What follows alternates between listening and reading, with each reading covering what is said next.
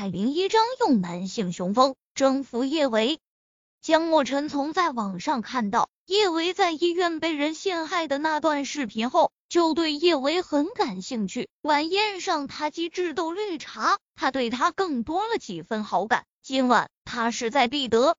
江墨尘的视线细细的描摹着叶维的眉眼，真好看。他游戏花丛那么多年。怎么就没发现这么美的女人呢？看着他那真静的小脸，江墨尘第一次生出了想要定下来的心思。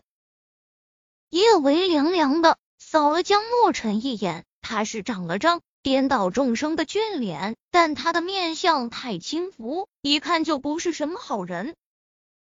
而且他的视线太露骨，盯得他浑身上下都不舒服。嗯。反正是比小舅舅差远了。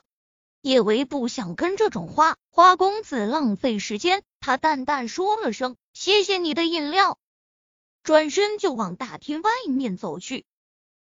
快要到嘴的猎物，江墨尘当然不会让他就这样飞掉。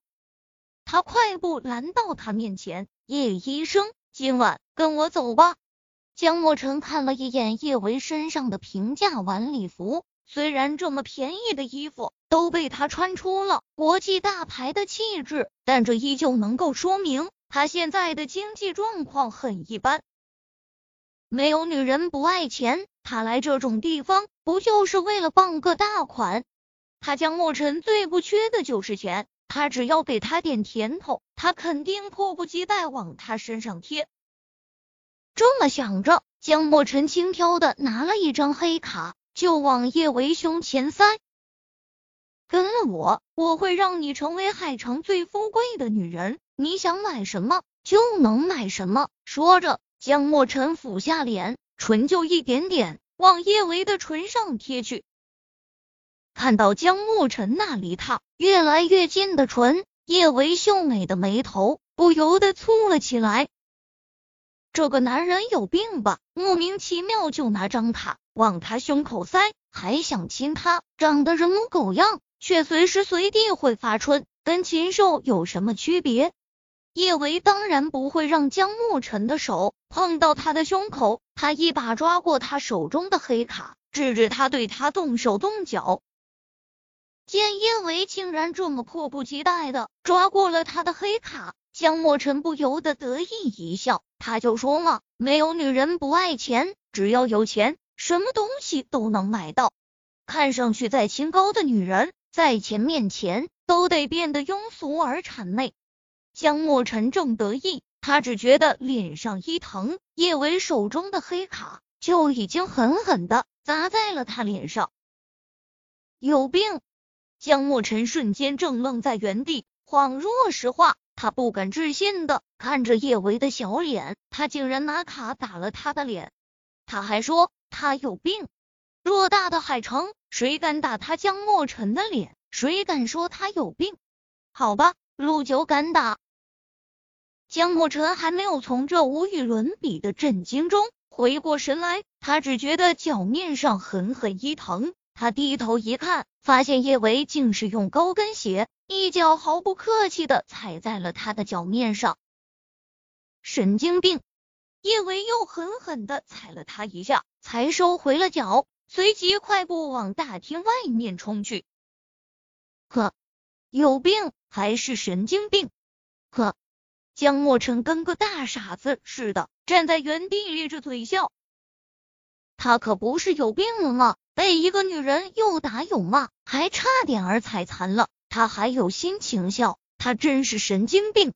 有意思，叶维以为他刚才喝的是酸酸甜甜的果汁，没想到后劲很大的酒。叶维是极少喝酒的，他的酒量特别特别差，不到一杯就倒。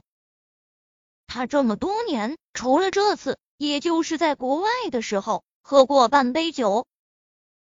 本来苏茶茶是想要和他对酒高歌，潇潇洒洒的，没想到叶维才喝了半杯酒，就已经醉得一塌糊涂。叶为醉酒开始可能会安安静静睡会儿觉，稍微养足精神后，他就会做出一些不可描述之事。据说他醉酒后特别喜欢给人算卦，还喜欢让人穿裙子。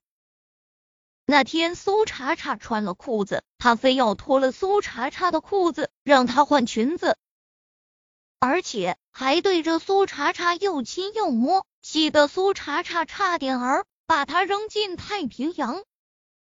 从那之后，苏茶茶就再也不敢找叶维喝酒了。他也不让叶维在外面喝酒，怕他会被心怀不轨之人占了便宜。叶维知道自己酒量差，酒品更差，也不敢轻易喝酒。没想到今天晚上竟然错喝了酒。叶维生怕自己会在公众场合做出什么不可描述之事，他打了个酒嗝。打算赶快打辆出租车回小公寓，省得丢人现眼。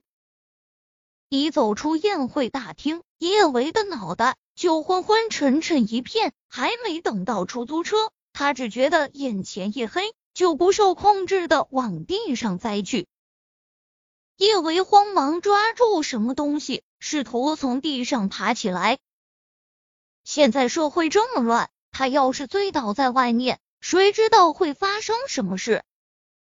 万一遇到坏人，被抢劫是轻的；遇到那种心理扭曲的，被仙女干后杀，再被分尸荒野，都有可能。我不能睡，不能睡！叶维一边努力爬起来，一边不停的喃喃说道：“我不能被分尸，不能被分尸，会有变态，会有变态。”江莫尘的唇角使劲抽搐了几下，变态，他该不会就是这个女人口中的变态吧？见叶维依旧抓着自己西服外套的下摆，江莫尘半蹲下身子，故意吓唬叶维：“嗯，我是变态，最喜欢分尸什么的。你要是不乖乖……”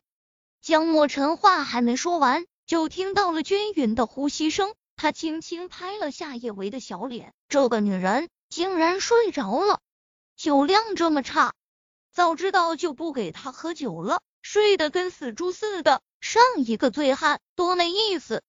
不过看在他长得这么顺眼的份上，今晚他就勉强破例尝尝醉汉的滋味。这个女人貌似对他的钱不怎么感兴趣，他只能用他的男性魅力征服她。江莫尘邪魅一笑，他扛麻袋一般将叶维扛在肩上。今天晚上，他就让他尝尝他的男性雄风。有些东西啊，就是食髓之味。等他成为了他的女人，他保证他会对他死心塌地。